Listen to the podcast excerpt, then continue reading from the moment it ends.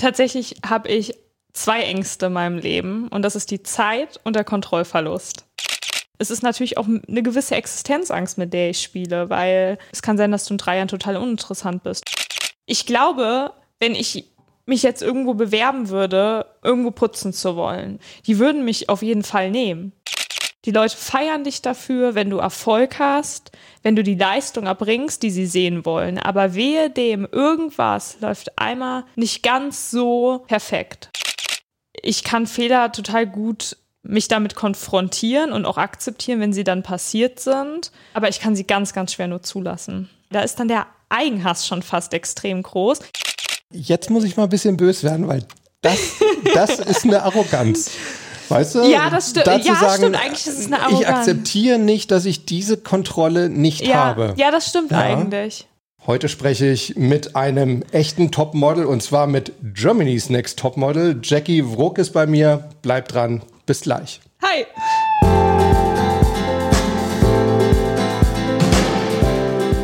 Servus und herzlich willkommen bei Performance gewinnt deinem Podcast für Spitzenleistung und mentale Stärke. Ich bin Harald Dobmeier, ja, und neben mir sitzt heute Jackie Wruck, ihres Zeichens äh, Germany's Next Top Model 2020. Wir wollen aber heute, ja, vor allem also die mentale Jackie auch kennenlernen, aber da gehört natürlich auch GNTM auf jeden Fall dazu. Ich denke, da wirst du auch jede Menge mentale Stärke gebraucht haben. Auf jeden Fall erstmal herzlich willkommen, Jackie. Ja, danke, dass ich hier sein darf. Hast du dich mit Vivi abgesprochen? Selbstverständlich. erstmal herzlich willkommen, Vivian. Hi. danke, dass ich hier sein darf. Das haben wir eingeübt. Mega. Ich freue mich sehr, hier zu sein und ja, auch einen anderen Teil von mir zu zeigen, den man halt so im TV vielleicht nicht unbedingt gesehen hat, beziehungsweise dass die Leute einfach auch mehr über mich erfahren können. Da bin ich mir sehr, sehr sicher. Ja, und würde mich, würd mich super freuen. Denn ja, so wie ich dich bis jetzt kennenlernen durfte, gibt es da einiges äh, Spannendes zu entdecken und auch sehr, sehr Schönes zu entdecken. Aber lass uns trotzdem mal beginnen, natürlich mit Germany's Next Top Model, ähm, weil da bist du ja auch nicht so ganz auf dem normalen Weg hingekommen, weil du warst ja so eine, ja, wie sagt man da, so Nachrückerin oder? Ja. Ich war eine Nachrückerin. Ähm, ich habe mich das erste Mal bei Germany's Next Top Model beworben, war auch beim offenen Casting. Dann gibt es so ein System, dann kommt man entweder eine Runde weiter oder fliegt halt direkt raus. Ich kam eine Runde weiter und dann irgendwann habe ich eine Absage bekommen. Und dann kurze Zeit später auf einmal doch eine Zusage. Dementsprechend bin ich als Nachrückerin dazugestoßen in das Haifischbecken. Es ja. war natürlich kein so einfacher Start. Die Mädels haben uns natürlich irgendwann über die Zeit auch gut aufgenommen. Wir waren dann schon nicht mehr die anderen, aber irgendwo ist es trotzdem so, dass es durch die ganze Zeit natürlich irgendwo eine Nachrückerin war. Also gerade wenn es zum Finale hinzugesteuert ist, dann war es so, irgendwann war ich dann halt die Einzige und dann haben die anderen Mädels auch so gesagt, du bist noch die einzige Nachrückerin hier. Ah ja, okay. Also es bleibt irgendwo ja. dann doch immer, immer haften. Genau. Gibt es denn da irgendwie so ein, so ein, weiß ich nicht, Außenseiter oder Underdog-Mindset? Hast du dir da irgendwas gesagt, wie du, wie du mit der Situation umgehst? Also Außenseiter würde ich mich selber nicht bezeichnen. Ich bin selber in diese Show gegangen mit dieser Einstellung. Ich weiß, warum ich hierher gehe. Ich habe ein Ziel vor Augen und das möchte ich auch verfolgen. Und jetzt nicht als Blutvergießerin hier durchgehen, aber eben wirklich fokussiert und mir selbst treu bleiben. Und ich denke, beides ist mir zum Glück ganz gut gelungen am Ende der Reise. Ja, also man hatte ja auch relativ schnell, so wie ich das jetzt äh, mitbekommen habe, ich habe jetzt nicht alles geguckt, muss ich sagen, aber doch sehr, sehr viel. Schlimm. Ja, aber doch schon sehr, sehr viel. Also eigentlich erschreckend viel, muss man fast sagen. Ja, Respekt. aber man hatte schon das Gefühl, dass du sehr, sehr schnell auch so ein bisschen so eine, so eine ja, gewisse Leaderrolle da fast übernommen hast. Also ich weiß nicht, ob das so durch, durch deine Reife kam oder ich weiß nicht, wie du das empfunden hast, aber ich hatte so das Gefühl, dass sich da schon viele auch so ein bisschen ja, nach dir ausgerichtet hatten. Eigentlich interessant, weil es ist ja jetzt eine sehr objektive Wahrnehmung von dir. Subjektiv hatte ich gar nicht so die Wahrnehmung ähm, des Leaders, sondern irgendwie eher so des Freigeistes. Aber es kann schon sein, dass es für Außenstehende so im TV so rüberkam, dass andere sich so an mir ein Stück weit vielleicht akzeptiert haben, beziehungsweise ich war halt immer die Neutrale. Also ich habe mich immer versucht, aus allen Streitereien rauszuhalten und habe so gesagt, ich bin die Schweiz. Mhm. ähm, und ich glaube, dadurch hat man schon einen gewissen Standpunkt in der Gruppe. Klar, ich meine, ich war dann ja selbst auch irgendwann in einer Auseinandersetzung konfrontiert, aber habe mich davon dann ja auch schnell getrennt. Ich bin auf dieser Reise sehr viel nach diesem Motto Leben und Leben lassen diesen Weg gegangen und das ist auch in meinem Alltag ein sehr wichtiges Motto für mich. Ja. Und das kann schon sein, dass da einfach eine bestimmte Position in der Gruppe war. Aber ich habe mich halt immer nach mir orientiert in erster Linie. Natürlich, wir waren dort eine Gemeinschaft und der habe ich auch versucht, immer irgendwie gerecht zu werden. Aber ein Stück weit habe ich mir jeden Tag gesagt, du weißt, warum du hier bist. Und ähm, du bist jetzt nicht hier, weil es eine Klassenfahrt ist oder Urlaub, sondern wirklich, um Germany's Next Topmodel zu werden. Okay, also das war von Anfang an dein klares Ziel. Ja, also, klar. War nicht irgendwie so der olympische Gedanke, dabei sein ist alles? Auch. Okay. Beides. Ich glaube, dieser Zwischenweg war ganz, ganz wichtig. Geistig habe ich mich immer damit auseinandergesetzt. Es kann jeden Tag zu Ende sein. Mhm. Es kann jeder Tag kann sein, ähm, dass ich mich hier von der Gruppe, von der Zeit verabschieden muss und bin da sehr, sehr demütig dran gegangen. Aber trotz dieser Tatsache, dass ich mir immer so Step by Step die Ziele gesetzt habe und glaube ich noch nie in meinem Leben so sehr in diesem Moment gelebt habe wie dort, weil mir nichts anderes übrig blieb. Ich war ja total fremdbestimmt. Also dir bleibt letztendlich nur übrig, dich auf diesen einen Tag zu fokussieren und auf die kommende Challenge. Und du kannst dich noch gar nicht auf was weiteres vorbereiten, weil du gar nicht weißt, ob du überhaupt bis dahin kommst und was das nächste sein wird. Mhm. Und äh, dementsprechend bin ich zwar Step by Step diesen Weg gegangen und habe mir kleine Ziele abgesteckt, aber das große Ziel habe ich trotzdem nie aus den Augen verloren und auch nie den Antrieb verloren. Jetzt hast du mir eben gerade ein ähm, neues Stichwort gegeben oder eigentlich so impliziert, nämlich das Thema Kontrolle. Du hast gesagt, also ihr, ihr wusstet nie, was am nächsten Tag passiert. Ja. Du warst komplett fremdbestimmt. Das heißt, ihr musstet ja extrem viel Kontrolle über euer Leben auch abgeben. Ja. Ähm, jetzt haben wir gerade neulich eine, eine Podcast-Folge gemacht, auch zum Thema äh, Kontrolle abgeben. Und ich habe gesagt, eigentlich so ein Weg ist auf der anderen Seite eben Vertrauen aufzubauen irgendwie. Mhm. Jetzt frage ich mich nur gerade, in wen konntest du denn auf der Reise, wenn du da so viel Kontrolle abgeben musstest, wo konntest du denn da äh, Vertrauen aufbauen? Das ist eine sehr gute Frage. Tatsächlich habe ich zwei Ängste in meinem Leben und das ist die Zeit und der Kontrollverlust. Okay. Und ich hatte mit beidem dort ja im Prinzip zu kämpfen, primär aber mit dem Kontrollverlust, weil ich natürlich die komplette Kontrolle über meine Tiere abgeben musste, mhm. über das ganze Leben zu Hause und habe mich ja bewusst für diese Reise entschieden und habe auch gesagt, ich gehe die so lange, wie es mir möglich ist ja. und werde die meinerseits nicht beenden. Aber diese Kontrolle abgeben, glaube ich, konnte ich wirklich nur, weil ich für diese Zeit so gebrannt habe und dort so eine Leidenschaft dahinter war. Weil tatsächlich habe ich mit dem Thema Kontrollabgabe ein Riesenproblem. Ich will immer alles selbst in der Hand haben. Mhm. Ähm, ich bin ein totaler Freigeist. Was und, meinst du mit Freigeist? Ähm, ich liebe es, Zeit für mich alleine zu verbringen, okay. zum Beispiel. Ich liebe, selbstbestimmt durchs Leben zu laufen und alles selbst in der Hand zu haben ähm, selbst Entscheidungen treffen zu dürfen, was mache ich heute, was mache ich heute nicht, mir die Zeiten selbst einteilen zu können. Aber ich glaube, der Unterschied war, dass ich es freiwillig war. Und ich glaube, das hat mir eben diese Kraft gegeben, diese Kontrolle abgeben zu können, dass ich dieses Ziel vor Augen hatte und dieses Bewusstsein, ich mache es freiwillig, weil niemand hat mich ja dazu gezwungen, mhm. diese Kontrolle abzugeben. Okay, aber ohne die Kontrolle abzugeben, wäre es auch überhaupt nicht gegangen, oder?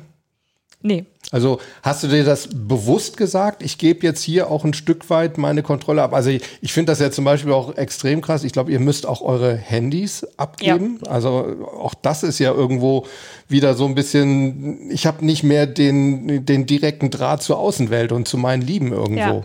Also du musst dir das so vorstellen, ich habe mich schon seit der ersten Staffel mit diesem Gedanken angefreundet oder immer damit geliebäugelt, mich dort mal zu bewerben. Ja. Das heißt, ich habe mich extrem auf diese Zeit vorbereitet und wusste auch, was auf mich zukommen wird. Also erstmal als Außenstehender. Und dann beginnt natürlich die heiße Phase, dass einem bewusst wird, okay, in welches Land geht es für meine Staffel? Dann wird man natürlich instruiert in diese ganzen Sachen mit Handy werden, also das Handy wird wirklich abgegeben. Mhm. Du darfst wirklich nur einmal die Woche vor der Kamera mit deinen Liebsten telefonieren und sonst nicht. Und wie auch eben vor der Kamera. Das Richtig. heißt, keine wirkliche Privatsphäre. Und ich bin jemand, ich brauche diese Privatsphäre, um wirklich so über Themen reden zu können, ähm, über die, ich, die mich wirklich tief bewegen. Das würde ich halt niemals vor der Kamera machen, weil ich habe mir natürlich auch immer gesagt, das sind alles Sachen, die könnten theoretisch auch gegen dich verwendet werden. Ja, klar. Und diesen Angriffspunkt wollte ich halt nie geben. Mhm. Und ich denke, da war ich auch nicht die Einzige. Ich denke, das ist total natürlich und menschlich, dann zu sagen, ich rede halt eben dann nur über das, was da halt primär passiert, so am Set und wie cool und überhaupt. Und natürlich auch, oh, ich vermisse euch. Ähm, aber über wirklich tiefe Dinge, die mich zu dieser Zeit beschäftigt haben, habe ich nie geredet. Mhm. Ich hatte ein Gedankenbuch dabei, da habe ich das alles reingeschrieben und versucht für mich selbst zu verarbeiten.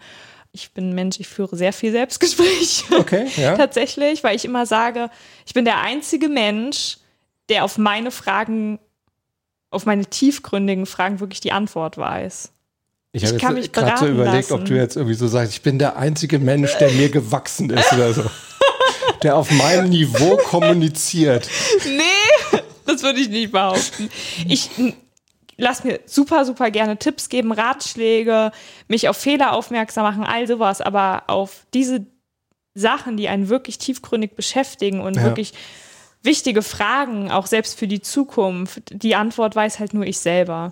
Und ähm, da ich schon immer so ein Mensch war, musste ich mich da auch gar nicht so krass anpassen, sondern das habe ich zum Glück ganz gut mitgebracht, dass ich diese Sachen auch so für mich selbst verarbeiten konnte. Ähm, aber ja, das war auch eine große Challenge und diese Challenges, die dann wirklich auf dich zukommen, die erfährst du dann in dieser heißen Phase, wo du instruiert wirst. Und dann muss man natürlich auch sagen, es ist natürlich eine Entscheidung, da hast du dann nicht Wochen Zeit drüber nachzudenken, sondern das musst du dann halt schnell entscheiden. Dann wird gesagt, okay, so und so sieht's aus, so und so ist der Ablauf, bist du immer noch dabei. Und dann musst du im Prinzip kurze Zeit später sagen, ja oder nein. Also auf der Reise jetzt Mhm. vor den einzelnen Challenges oder am Anfang? Naja, du hast ja immer die Zeit zu sagen, ich gehe jetzt. Also das, die Entscheidung wird dir nicht genommen. Das heißt, du bist ja schon noch ein Stück weit selbstbestimmt. Du wirst ja nicht dazu gezwungen.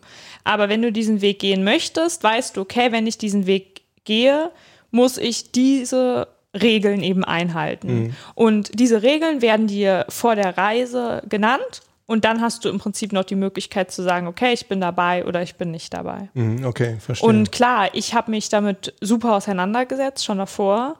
Ähm, dann natürlich noch mit den neuen Infos. Und ich habe natürlich gesagt, boah, das wird eine krasse Challenge. Aber ich habe auch gesagt, und ich gehe jetzt den Weg, weil das ist jetzt eine einmalige Chance und du wirst diese Chance nie wieder in deinem Leben bekommen. Du wärst selten dämlich, wenn du die nicht annimmst. Und ich bin auch super dankbar, diesen Weg gegangen zu sein und würde ihn auch jederzeit wieder gehen. Aus deiner jetzigen Sicht, ich meine, du kannst dich ja, glaube ich, noch recht gut da rein versetzen in die Zeit, wo du noch nicht dort warst und wo du ja dir das staffelweise angeschaut Ja. hast und alles ein begeisterter Fan warst ja irgendwo von GNTM. Ja. Aber aus deiner jetzigen Sicht war es heftiger, als du es dir vorgestellt hattest, oder war deine Vorstellung eher noch gewaltiger? Ähm, weder noch, es war anders. Okay. ab dem Zeitpunkt, wo du ein Teil von eines solchen Formates wirst und bist und das alles mitbekommst, erlebst du das, was du teilweise hörst. Wie zum Beispiel, Leute, es passiert noch so, so, so viel mehr als das, was man letztendlich im TV sieht. Was ja teilweise auch sehr viel Shitstorm auslöst, weil die Leute halt leider, obwohl das ja eine bekannte Tatsache ist, glauben, das ist das Einzige, was dort passiert ist. Aber die Leute vergessen, dass es nur ein Zusammenschnitt ist von tagelangem, stundenlangen Film und das wird komprimiert auf einen kurzen Zeitraum. Es ist klar, dass nur eine Halbrealität dargestellt werden kann. Und die Leute denken halt, okay, sie kennen den Menschen, sie kennen alles. Das heißt, das habe ich natürlich am eigenen Leib irgendwo natürlich auch mit erfahren. Und äh, habe mich vorher auch damit auseinandergesetzt, dass es sehr gut sein kann. Aber wenn du letztendlich dann doch dabei bist und auch ein Teil von so etwas bist, tut es schon mehr weh, als du es vorher vermutet hast. Aber das ist, denke ich, so ein Ding zwischen Theorie und Praxis. Mhm. Die Zeit besteht eben nicht nur aus dem, was man im Fernsehen sieht, sondern wir haben ja auch wirklich dort wie so eine kleine Familie gehabt. Ich habe Menschen mit auf meinen Lebensweg genommen, die Nanny Verena, Vivian, mit Maribel habe ich noch mit Kontakt und mit Nesty und da bin ich auch total dankbar für gerade auch Verena, die Nanny, war für mich ein ganz, ganz, ganz großer Halt in dieser Zeit, die mir diese Kontrollabgabe und diese Zeit der Ungewissheit auch irgendwie einfacher gemacht hat. Okay. Und Vivian auch. Also mit den beiden habe ich sehr, sehr viel geredet. Und äh, das tut schon sehr gut in äh, so einem Moment. Hm. Vivian war ja auch bei uns. Wenn ihr es nicht geschaut habt, solltet ihr auf jeden Fall noch nachholen. Ich glaube, war, glaube ich, in dieser Staffel äh, die dritte Episode. Also irgendwie im, äh, im September, dann findet ihr das. Und interessanterweise, das klingt jetzt zwar total cheesy, aber es ist, ist wirklich so. Als ich das erste Mal in eure Staffel so reingeguckt habe, äh, habe ich irgendwo das Gefühl gehabt, also auf der einen Seite Vivian und auf der anderen Seite du, ihr seid irgendwie so die charismatischsten und ich hatte euch beide eigentlich im Finale gesehen. Also das insofern habe ich zu 50 Prozent recht behalten. ja. Vivian ist ja, glaube ich, neunte geworden. Ja, ja aber ich, ich fand euch beide einfach auch, auch von der Persönlichkeit her absolut outstanding da. Ja. Ähm, ist Persönlichkeit Danke. etwas, was ein, was ein Model braucht? Ja, auf jeden Fall. Also ich bin schon der Meinung, um viel abdecken zu können, brauchen Models schon Persönlichkeit. Mhm. Zumal man natürlich auch bedenken muss, ein Model wird primär eigentlich nur aufs Äußerliche reduziert. Und das ist schon was, was ich auch ganz, ganz extrem merke. Ähm, was nicht so schön ist, wie manche Leute denken, wie es eigentlich wäre. Schönheit ist auch irgendwo vergänglich und die Persönlichkeit halt nicht. Man weiß nie, was im Leben kommt und es ist natürlich auch eine gewisse Existenzangst, mit der ich spiele, weil du nie weißt, hm, es kann sein, dass du in drei Jahren total uninteressant bist. Für alle, für die Kunden, für TV, da musst du dir was anderes überlegen. Aber ich sag ganz ehrlich, das Schlimmste, was passieren kann, dass sich keiner mehr für mich interessiert. Und dann arbeite ich halt wieder mit meinen Tieren. Mhm. Natürlich, es wäre super schade, weil ich sage, es ist ein Job, der mir so viel Spaß macht und ich so dankbar bin, dass ich das leben darf und diese Möglichkeit habe. Aber das Leben wäre nicht vorbei. Und das führe ich mir dann halt einfach immer vor Augen.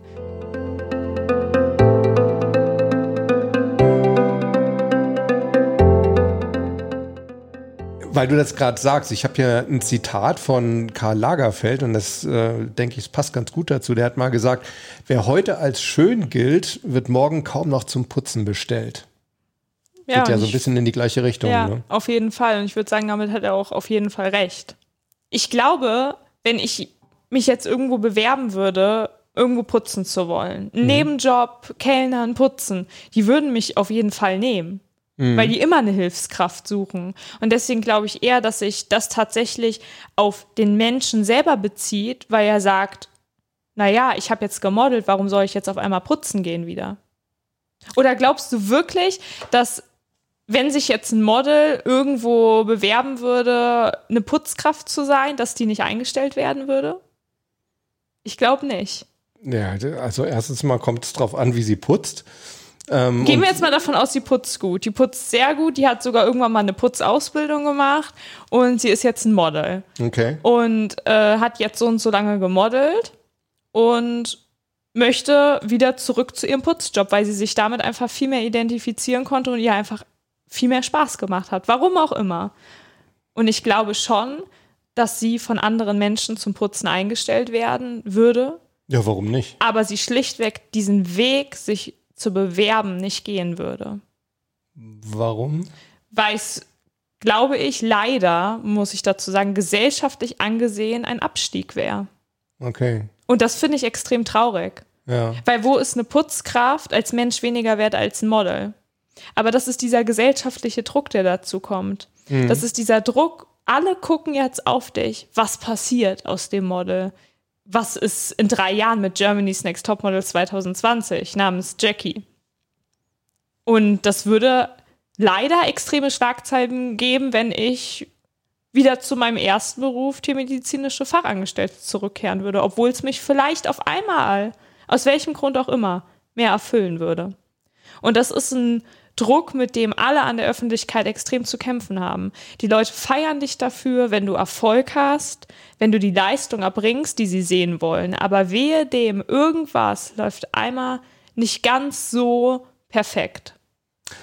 Ja, wobei ich glaube, was dich noch so ein bisschen unterscheidet von vielen in, in der Branche, wie man ja so schön sagt, ist, äh, du hast zumindest diesen Background oder äh, ja, Background und irgendwo mm. auch ich finde ja das Wort Fallnetz so schrecklich, weil das, das klingt wirklich auch so, als würdest genau. du da wieder genau. runterfallen ja. irgendwie. Aber ne? das ist halt so gesellschaftlich so etabliert. Ja, du hast die Alternative, wollen wir genau. mal sagen. Richtig, ja. ja. Aber viele haben die einfach nicht. Ja. ja und da insofern glaube ich, äh, kannst du da vielleicht sogar noch ein bisschen lockerer rangehen. Ja. Du hattest einen Job, der dir super viel Spaß gemacht ja. hat, so wie ich dich äh, verstanden habe. Du lebst für Tiere das wäre auch mein Plan, sorry, dass ich dich unterbreche. Kein Problem.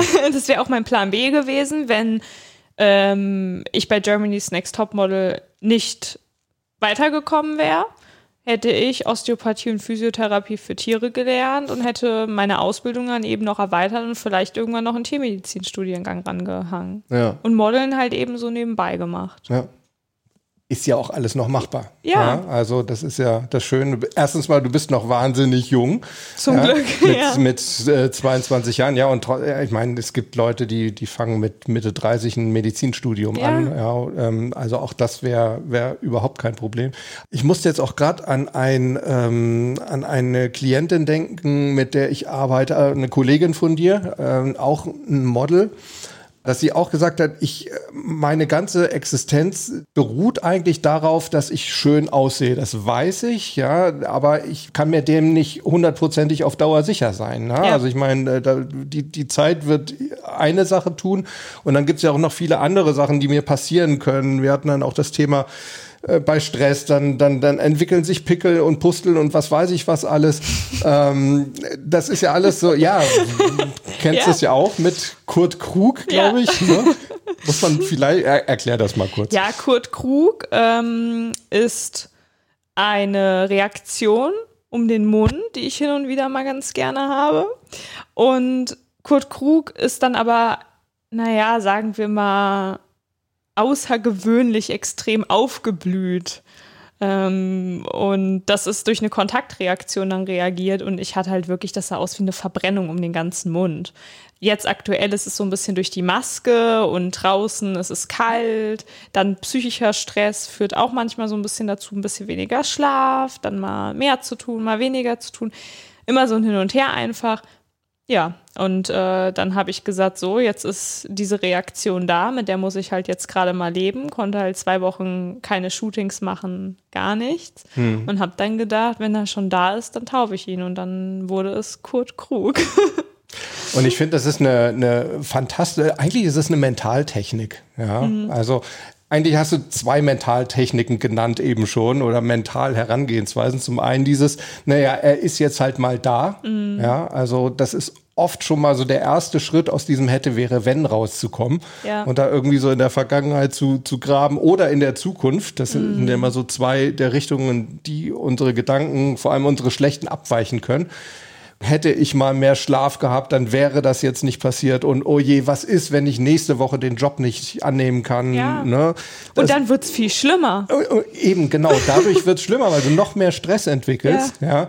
Und es bringt alles nichts. Es gibt ja auch so diesen herrlichen Spruch, ja, man hilft nichts, sonst wäre es schon längst besser. Ja. ja. Ähm, sondern das Einzige, wo wir wirklich was ändern können, ist eben das Hier und Jetzt. Und das ist so das Erste, was du gesagt hast, dieses, hey, es, er ist halt jetzt ja. mal da ja, und jetzt muss ich das Beste draus machen. Ja. Und dann kommen wir zur zweiten Technik. Du hast den benannt und hast, ja, man hatte fast so das Gefühl, also man konnte das bei Jackie ganz gut so bei, bei Instagram in der Story verfolgen. ja. ähm, man hatte fast das Gefühl, dass du ja so ein bisschen freundschaftliches Verhältnis zu ihm aufgebaut hast. Also du bist sehr, sehr, sehr liebenswürdig irgendwie mit ihm umgegangen. Ja, ich glaube tatsächlich, in dem Moment war es mehr Schein als Sein. Ich habe mich schon sehr darüber geärgert, mhm. weil eben zwei Wochen lang dadurch keine Shootings gemacht werden mussten. Alles Mögliche wurde dann verschoben und hier und da. Und dann habe ich halt die Arbeit vorgezogen, die ich sonst eine Woche später gemacht hätte, dass dafür wieder Platz das ist dann in dem Moment schon nervtötend. Aber ich habe dann irgendwann den Punkt gehabt, dass ich gesagt habe, es bleibt mir halt jetzt nichts anderes übrig. Fertig und spitzenmäßig, jetzt kann ich auch noch mit Instagram teilen. Leute, ich bin auch nur ein Mensch. Und ich habe auch mal irgendwelche Hautreaktionen im Gesicht, stehe manchmal morgens mit einem uffier-dunsenden Gesicht auf, weil ich mir irgendwie das Kopfkissen so an den Nacken gelegt habe. Das passiert halt eben auch. Ja. Jetzt hast du eigentlich schon wieder die nächste Mentaltechnik äh, so mal ebenso von dir aus angesprochen. Also ähm, aber ich würde trotzdem erst gerne nochmal zu der äh, ja, davor äh, zurückkommen. Dieses, dieses einfach mal annehmen und, und wie gesagt auch so fast so ein bisschen liebenswürdig damit umgehen. Ja. Zumindest nach dem Motto, hey, jetzt ist er halt da genau. und äh, ich kann ihn auch nicht ins Nebenzimmer packen, sondern er ist halt 24 Stunden bei mir. Also ja. kann ich auch irgendwie einigermaßen mit ihm umgehen.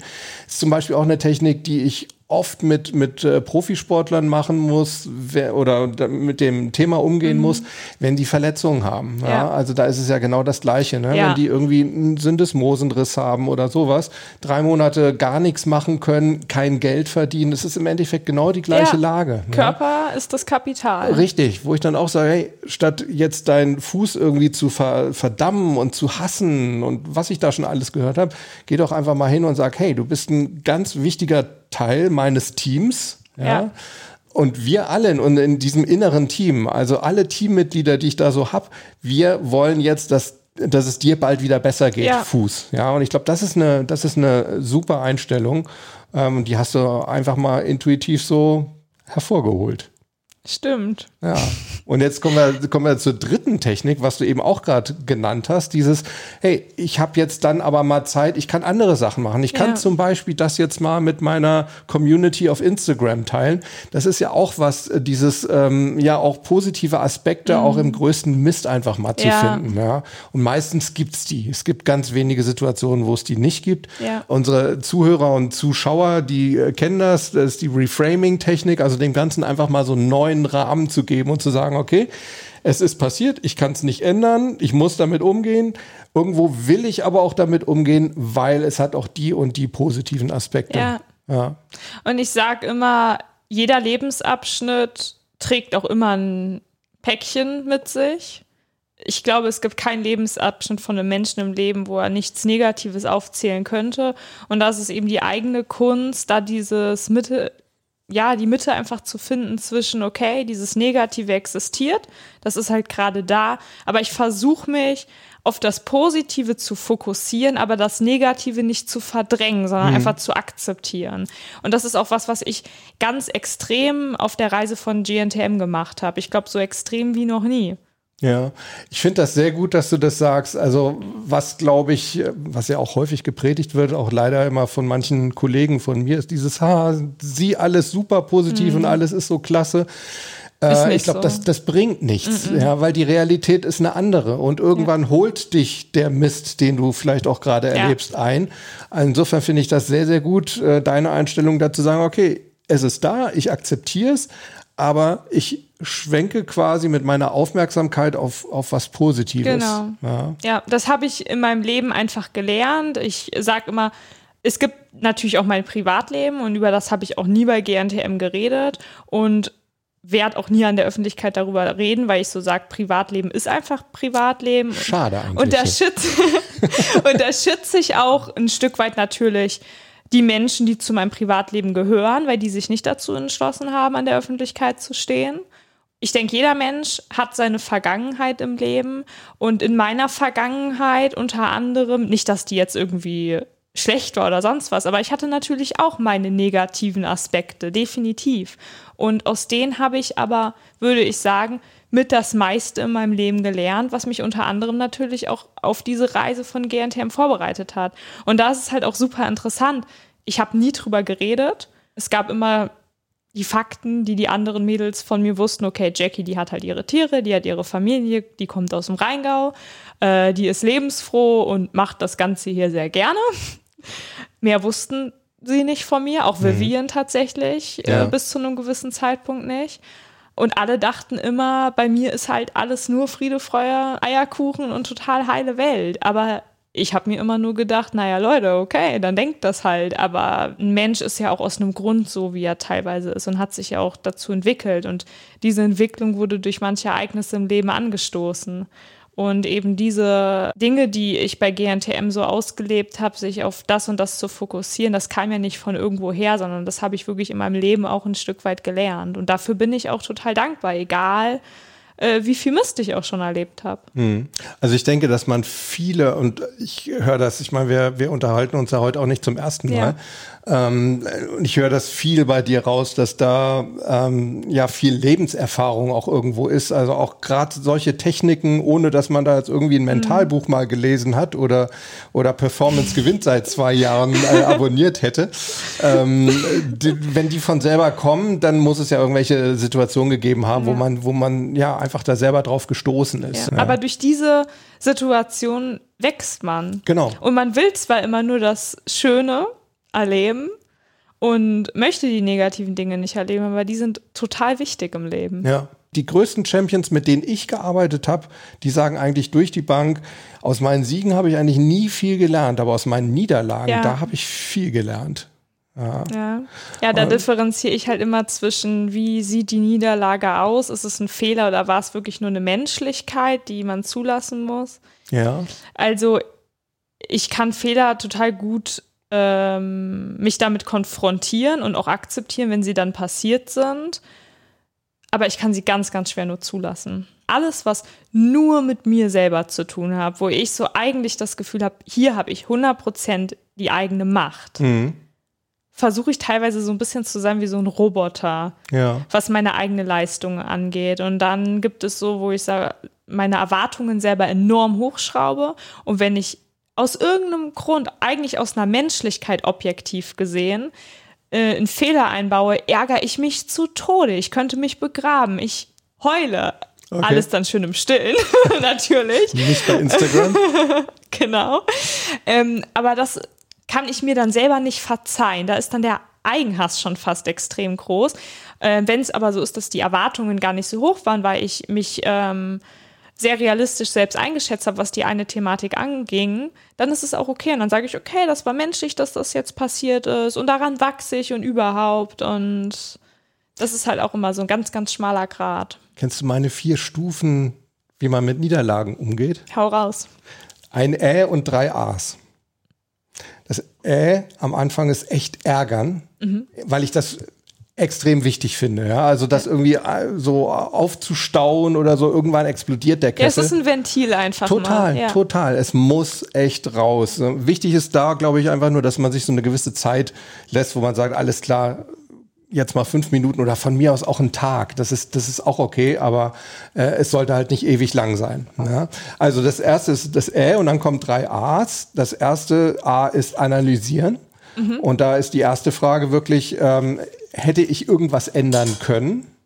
Oder in die Zukunft ausgerichtet, kann ich, wenn es, wenn ich wieder in die Lage komme, kann ich da etwas selber dran machen, weil viele Sachen, die uns passieren, da können wir gar nichts machen. Ja. ja. Und vor allem hätte man es in dem Moment selbst schon anders machen können. Genau. Und dann fällt auch der Ärger ganz anders aus, wenn ich sage, nein, es wäre nicht anders in diesem Moment gegangen. Ja. Es waren zu dem Zeitpunkt meine 100 Prozent.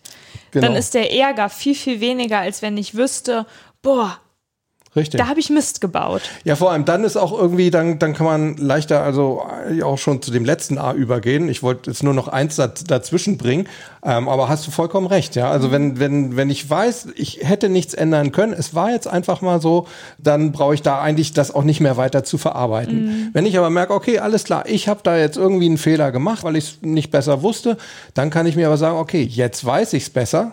Ja, und dann kommt das zweite A, das ist, ist Antizipieren, also so ein bisschen in die, in die Zukunft zu schauen mhm. und zu sagen, okay, wenn ich das nächste Mal wieder in der Situation bin, werde ich das und das machen. Mhm. Ich lerne etwas aus der Vergangenheit für die Zukunft. Und dann kommt das dritte A, und das ist dann wirklich abhaken. Ja? ja? Egal. Entweder gleich abhaken, wenn ich merke, ich hätte nichts ändern können. Es lag nicht in meiner Macht. Ja. Und wenn ich gesagt habe, okay, ich hätte was ändern können, ich werde es nächstes Mal anders machen, dann ist diese Niederlage sozusagen auch ausgelutscht irgendwie. Ja. ja dann können wir sie, können wir sie wegwerfen. Ja. Ein sehr, sehr gutes Schema. Danke. was sich jeder zu Herzen nehmen sollte. nee, wirklich. Ja. Und sich halt vor allem, das lässt sich immer leichter sagen als letztendlich umsetzen, aber sich davon halt nicht langfristig niederschmettern lassen. Ja. So, ich sag so, ein Moment des Selbstmitleides und Völlig der okay. Trauer, des Ärgers ist enorm wichtig sogar und auch das muss man ein Stück akzeptieren, dass es einfach ein Teil vom Leben ist. Aber dann halt zu sagen, okay, Haken dran, es ist jetzt so, wie es ist. Ich versuche jetzt einfach daraus das Beste zu machen. Für Ja. meine Zukunft halt eben und nicht die eigene Motivation zu verlieren, sondern daraus auch irgendwo einen Antrieb zu ziehen. Und ich glaube, das habe ich, diesen Weg habe ich für mich eigentlich ganz gut irgendwann im Laufe der Zeit gefunden. Ja.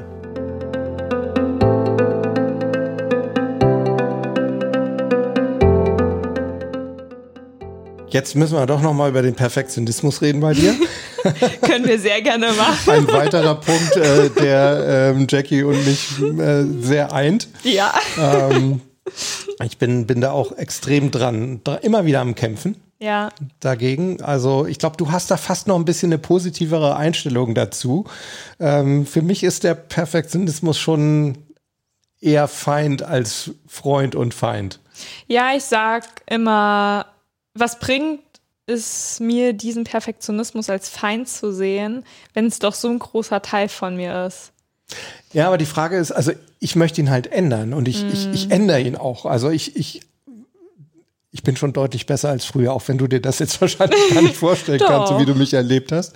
Aber ähm, äh, wirklich, also ich arbeite da dran und ich, ich brauche so ein bisschen dieses Feindbild, um mir zu sagen, okay, ich, ich will ihn, ich will ihn wirklich loswerden. Ja. Mhm. Ja, es ist dann auch sinnvoll tatsächlich. Ähm, aber ich sag, ich sehe meinen Perfektionismus in erster Linie eigentlich eher als Antrieb und auch als das, was mich dort vielleicht sogar so weit gebracht hat auf dieser Reise von Germany's Next Top Model, dass der Perfektionismus da definitiv seinen großen Teil zu beigetragen hat, weil ich versucht habe, immer meine Leistung von der Woche davor in der nächsten zu toppen und aus den Wochen davor immer gelernt habe und immer gesagt habe, okay, nicht, dass da ein Fehler passiert ist. Tatsächlich die einzigen drei Folgen, wo mir wirklich Fehler, Menschlichkeiten eigentlich objektiv betrachtet passiert sind, hat man auch gesehen. Das war einmal ähm, die Elimination vom Mexico Walk, wo ich umgeknickt bin. Ähm, und wie ein suchendes Huhn, ein, also ein Huhn, was ein Korn sucht, wohl bemerkt, äh, den Boden nach der Markierung abgesucht habe und die nicht gefunden habe.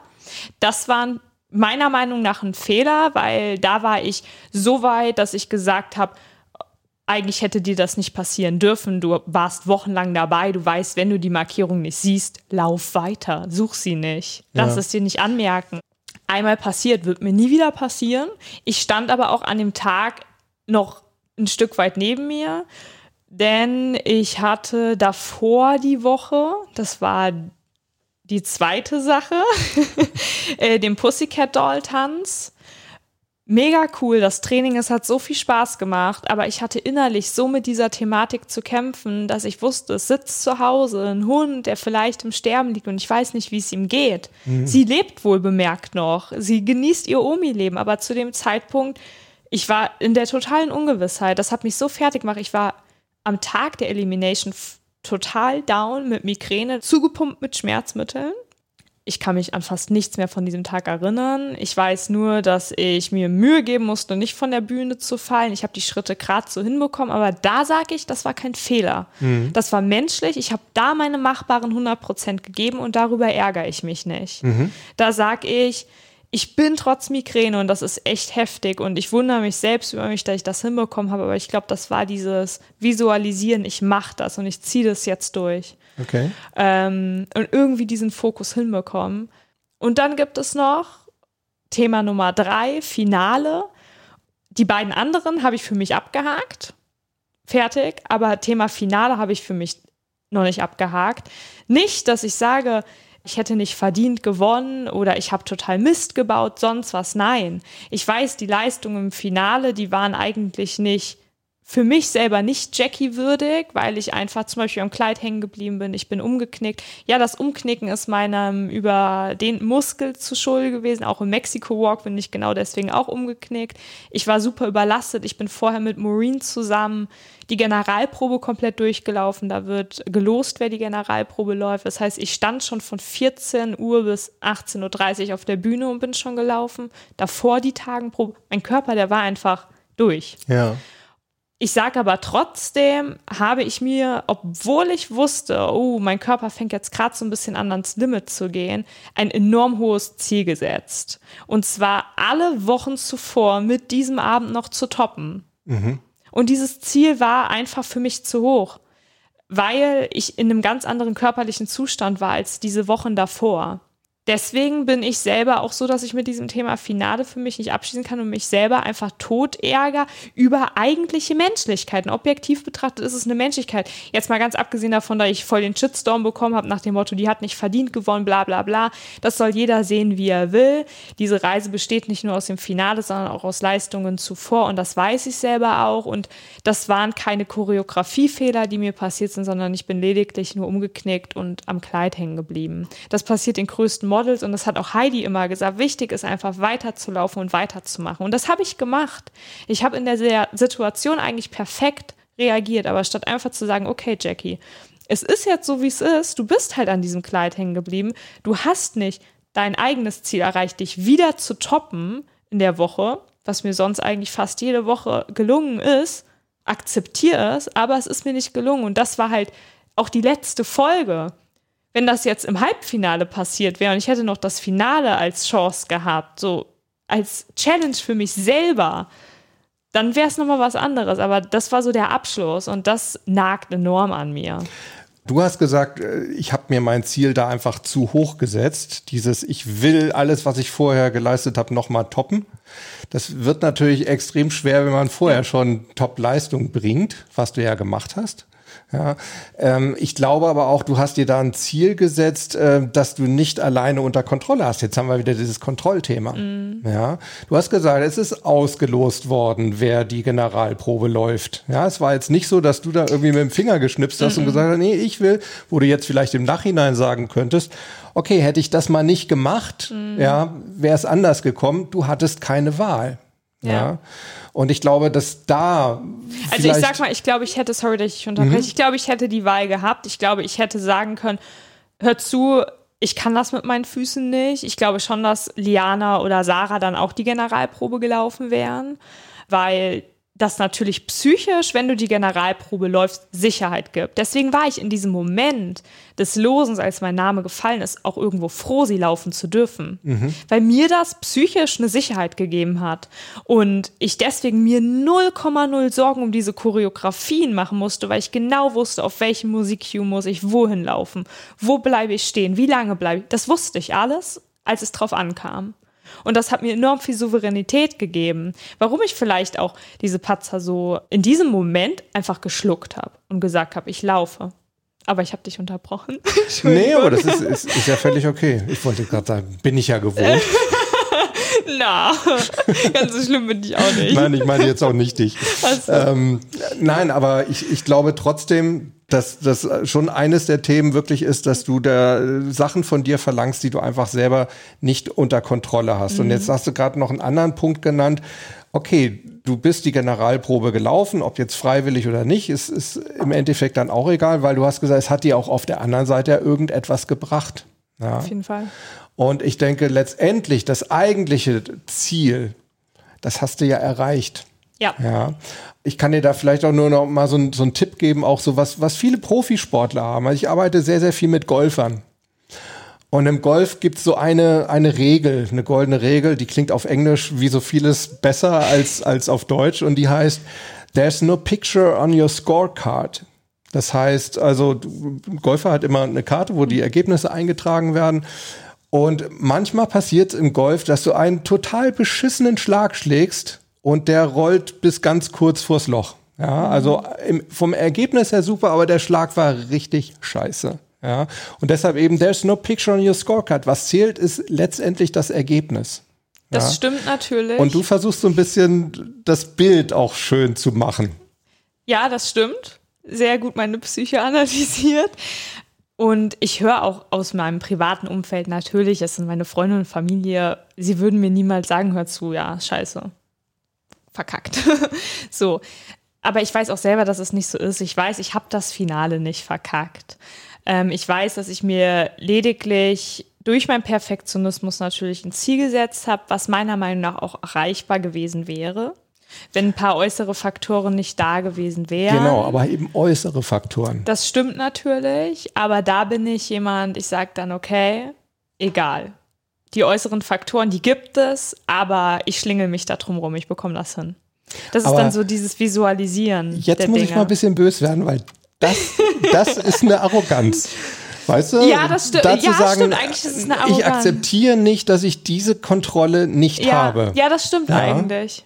Ja, sollte ich vielleicht mal auch aus diesem Aspekt sehen. Ja.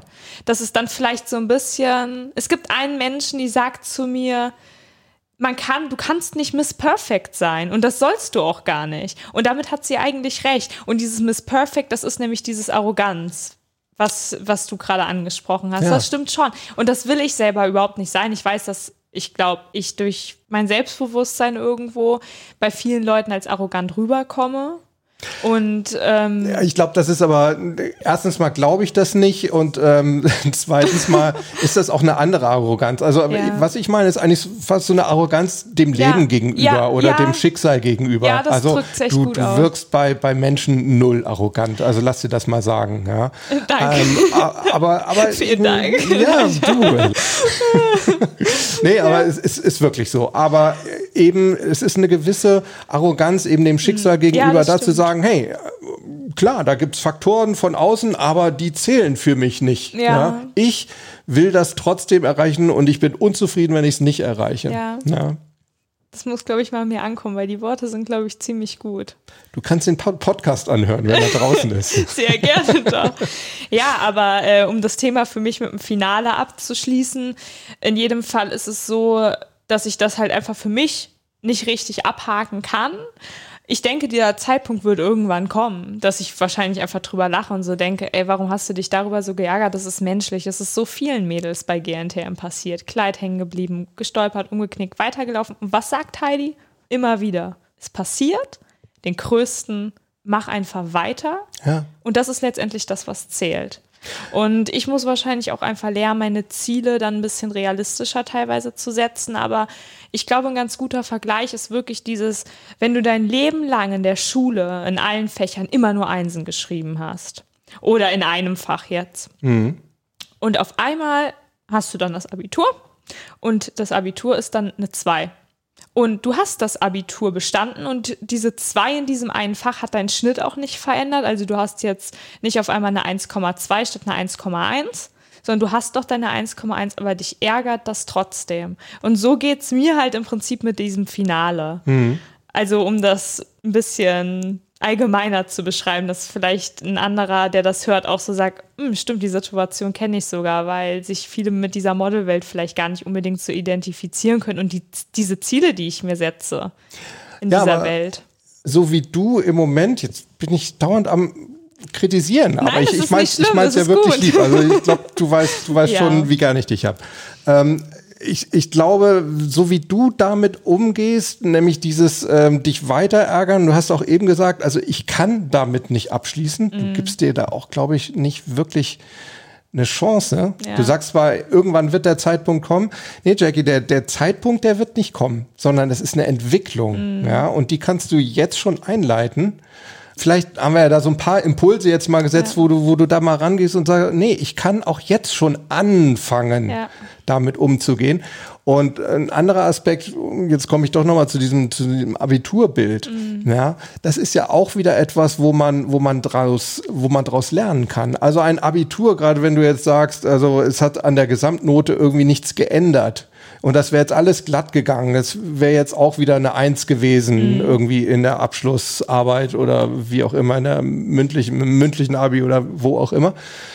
Ja, dann wäre man da rausgegangen, hätte zwar ein 1-1-Abi gehabt, aber man hätte da nichts gelernt. Ja, das stimmt. Und ich glaube, dass du mit, mit, mit dieser Gesamtverarbeitung dieser, dieser Geschichte, dass du sagst, okay, was du ja ab heute machst, Ja, das Ja. ist ja okay. Ich fange an, damit gut umgehen zu können. Ja. Ja. wirst du für dein Leben lernen. Ja, das glaube ich eigentlich auch. Weil es wird immer mal wieder Situationen geben, wo du ja vielleicht sogar mal scheiterst, ohne das Gesamtergebnis erreicht zu haben. Hier bist du ja Mhm. irgendwo in, in, in kleinen Schritten, es waren so Mini-Niederlagen, aber du hast das Gesamtergebnis sogar noch Ja. geschafft. Ja, Ja, es, wird noch, es wird noch schlimmer kommen im Leben. Oh Ja, Gott, es was ist so. Nein, aber es ist wirklich Ich bin ein so. Demotivationstrainer. Nein, überhaupt nicht. Das ist einfach realistisch. Und ich bin auch froh, wenn es dann auch Leute gibt, die mir das sagen. Meine Schwester, die studiert Humanmedizin, die sagt, du hast nicht am offenen Herzen operiert, dir ist kein Patient auf den Tisch gestorben. Ja. Und das ist so. Ja. Das sind halt so diese unterschiedlichen Realitäten, glaube ich. Und ich mache mich da teilweise wirklich psychisch selber so nieder, dass mir Menschlichkeiten dann wohl bemerkt passiert sind, Ja. weil ich mich immer mit mir selbst verglichen habe auf der Reise. Es ist gar nicht so, dass, dass die Leute sagen, oh ja, die und die war besser, die und die hätte gewinnen sollen. Das ist so, es hört sich vielleicht auch arrogant an, aber das interessiert mich gar nicht so groß, Das weil das gut. ist so, das ist alles immer eine subjektive Meinung und jeder kann seine Meinung haben, jeder hat eigene Fans und und und. Das ist alles in Ordnung, sondern das ist wirklich meine eigene Leistung, mit der ich mich vergleiche und darüber ärgere ich mich so. Nicht, dass vielleicht irgendjemand anderes besser war, sondern ich sehe so dieses Gesamtbild und ich habe dieses Bild nicht so abgerundet, wie ich es hätte abrunden wollen, hinsichtlich der gesamten Reise mit allen Höhen und Tiefen, die ich wirklich sehr genossen habe. Ich, die Tiefen, die waren echt teilweise hart und natürlich passiert auf so einer Reise auch viel Scheiße, auch für sich selber mit der Psyche. Und ähm, man macht sich über so viele Dinge im Leben Gedanken. Ich habe diese Tiefen aber doch ein Stück weit so gesehen, dass ich sage, das ist ein Teil dieses Ganzen und die akzeptiere ich und die nehme ich mit und bin super dankbar dafür. Für die Momente, wo ich abends alleine auf dem Hotelzimmer geweint habe. So, als ich mit äh, Liana in München beim Casting war, haben wir separate Hotelzimmer bekommen, keine Fernseher, kein Telefon, nichts. Und dann sitzt du da alleine. Dann wirst du da abgesetzt und sagst, bis morgen geht der Flieger um 8 Uhr. Dann musst du wieder ab nach L.A. Und dann sitzt du da und denkst so, krasser Kram, den ich hier gerade erlebe. Und dann versinkt man kurz in Selbstmitleid und dann denkt man, sag mal, wie bescheuert bist du eigentlich? Du hast dich dafür entschieden. Also jetzt rappel dich mal auf, mach mal Haya Bubu, sagt der restlichen Welt Bussi Baba und dann gehst du morgen wieder in den Flieger und machst die Reise, die ein großer Teil von deinem Leben auch irgendwo ist. Ein wichtiger Lebensabschnitt und eine Riesenchance.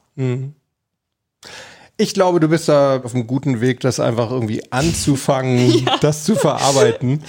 Ich halte dich auf dem Laufenden. Ja, bitte, bitte. Das wäre sehr schön. Nein, weil ich wirklich glaube, ähm, du, hast- du hast ja selber gesagt, es, ist, es hat was mit Abrunden zu tun Ja. irgendwo, ja. Und da einfach für dich so ein bisschen die, äh, die Kanten da noch rauszufallen, die ja äh, auch nur du siehst irgendwo, ja. Ja. Andere würden sagen, meine Güte, ja, wie gerne würde ich mit ihr tauschen? Die hat das Ding gewonnen, ja. Aber ich glaube, jetzt wäre der Zeitpunkt anzufangen. Genau, jetzt. Ja, genau. Eigentlich Und ihr seid dabei, Leute. Genau, ihr seid Zeuge und wir, wir bleiben da auf jeden Fall auch am, am Ball und gucken, äh, wie Jackie sich dabei schlägt. Also spätestens in drei Jahren gibt es dann so einen Wiederholungspodcast. Würde jetzt spontan sagen, gerne eher, ja, weil ähm, ich habe hier, ich habe noch so viele Fragen, die mich interessiert hätten und äh, die auch euch mit Sicherheit brennend interessieren, aber ich gucke hier schon wieder auf die Uhr und stelle fest, wir, ja, wir haben immer so Haben viel, uns so schon viel wieder zu besprechen. verlabert. Nee, Mensch. verlabert nicht, weil ich es einfach alles wahnsinnig spannend finde und ich glaube, da ähm, ja, sind mit Sicherheit auch Sachen dabei, wo ihr äh, viel rausziehen könnt, wo ihr vielleicht auch sagt, ja, da und da ähm, geht es mir genauso, finde ich interessant, wie, wie Jackie da reagiert. Vielleicht habt ihr auch hier und da andere Ansätze. Könnt ihr uns natürlich auch super gerne äh, schreiben. Einfach unten in die Kommentare unter die Shownotes bei performance-gewinn.de oder an harald.dobmeier.com oder ihr sprecht es auf die Mailbox unter 06173 608 4806. Das wäre natürlich alles auch an, an Jackie weitergeleitet. Auf jeden Fall. Ich bin mir auch sicher, dass du wahrscheinlich die eine oder andere Frage dann da in den Shownotes auch beantworten wirst, so wie ich ja, dich kenne. Doch, Machst- die machst Zeit glatt, nehme ich mir sehr, sehr gerne. Und ähm, bin auch sehr dankbar für die Community, die hinter mir steht und für die Fans, die Menschen, die sich jetzt den Podcast zum Beispiel angehört haben. Doch, es ist sehr verrückt, dass doch ein so großes Interesse an mir existiert. Ja, und ich finde, das ist natürlich auch wieder was, was Schönes, auch so bei Instagram und Co. Äh, letztendlich filtert sich das ja auch irgendwie so ein bisschen raus, wer dir folgt. Ähm, der macht das wahrscheinlich nicht, weil er dich doof findet, sondern weil er dich, weil er dich toll findet. Ich glaube tatsächlich auch, es gibt Hater, die Leuten folgen. Einfach, Ja, weil sein. sie hobbylos sind. Und das ist auch wirklich, das sollte sich jeder zu Herzen nehmen, liebe Leute. Legt keinen Wert auf Hater. Mich hat es auch schon viel zu sehr getroffen. Eigentlich mehr, als es das tun sollte. Und das denkt man auch vorher, dass man das im Griff hat. Aber letztendlich, wenn es dazu kommt, hat man es dann vielleicht nicht im Griff. Aber man muss sich sagen, die Menschen, die wirklich meinen, ihren Hate auf irgendwelchen Seiten abladen zu müssen, das sind wirklich die ärmsten Menschen eigentlich, die es auf der Welt gibt. Ja. Und das sind die, die am unzufriedensten sind. Und die haben überhaupt kein Recht, über irgendjemanden auf der Welt zu urteilen. Und erst recht nicht über Menschen, die sie nicht kennen. Und das ist ja nicht nur auf Instagram so bei Personen des öffentlichen Lebens. Das kann man jetzt auch mal runterbrechen auf Schule, Mobbing, Cybermobbing, den ganzen Kram. Das ist einfach krank, was da passiert. Absolut. Weißt du, was da so mein Reframing immer ist? Was? Gleich weiß ich's. Also ähm, gleich weißt du es richtig. ich ich kenne das selber auch im Extrem. Also ich weiß gar nicht, ähm, ich, ich, ich staune da immer. Ich habe ja verschiedene äh, Klienten auch, mit denen ich arbeite, die, die auch ähm, ja, in Social Media sehr aktiv und sehr, sehr erfolgreich sind. Und ich staune immer, wie ihr das so hinnehmt. Weil wenn, wenn ich sehe, was bei meinen wenigen Followern, äh, wie mich jedes, jeder Daumen runter bei, bei YouTube doch irgendwo beschäftigt. Ja. Ja, also da staune ich, wie ihr das macht. Aber ich sag mir dann trotzdem immer, dem einen hat das jetzt irgendwie wahrscheinlich gut getan und es Genau. ist irgendwo so für die, weißt du, so für die, für die Gesamtmentalhygiene dieses Planeten ist es dann was Gutes. Ja, es das wär- rundet das Bild so ein bisschen. Aber es muss Ja. immer Yin und Yang geben. Genau das, ja. Und, und, und wenn es demjenigen, der da jetzt irgendwie den Daumen runter ge gemacht hat, wenn es dem mehr gut geht jetzt, als es mir dadurch schlecht geht, dann ist doch so die Gesamtwelt-Mentalhygiene ist doch dadurch irgendwie gestiegen dann. Ja. Das ist so, ist so mein, ich weiß nicht, es ist auch sehr konstruiert. Ich Ja, weiß, aber ist ja nicht schlimm. ich, irgendwie denke ich, ja, hast, hast was Gutes getan, Ja. hast ihm ein Forum gegeben jetzt hier. Aber natürlich, trotzdem ähm, sollte man auch nicht vergessen, es, es trifft halt und äh, Ja, und den einen mehr, den anderen weniger. Also Ja. wenn ich überlege, was ich teilweise für einen Shitstorm bezüglich meiner Figur abbekommen habe, von wegen, keine Ahnung, Dürr, abgemagert, whatever.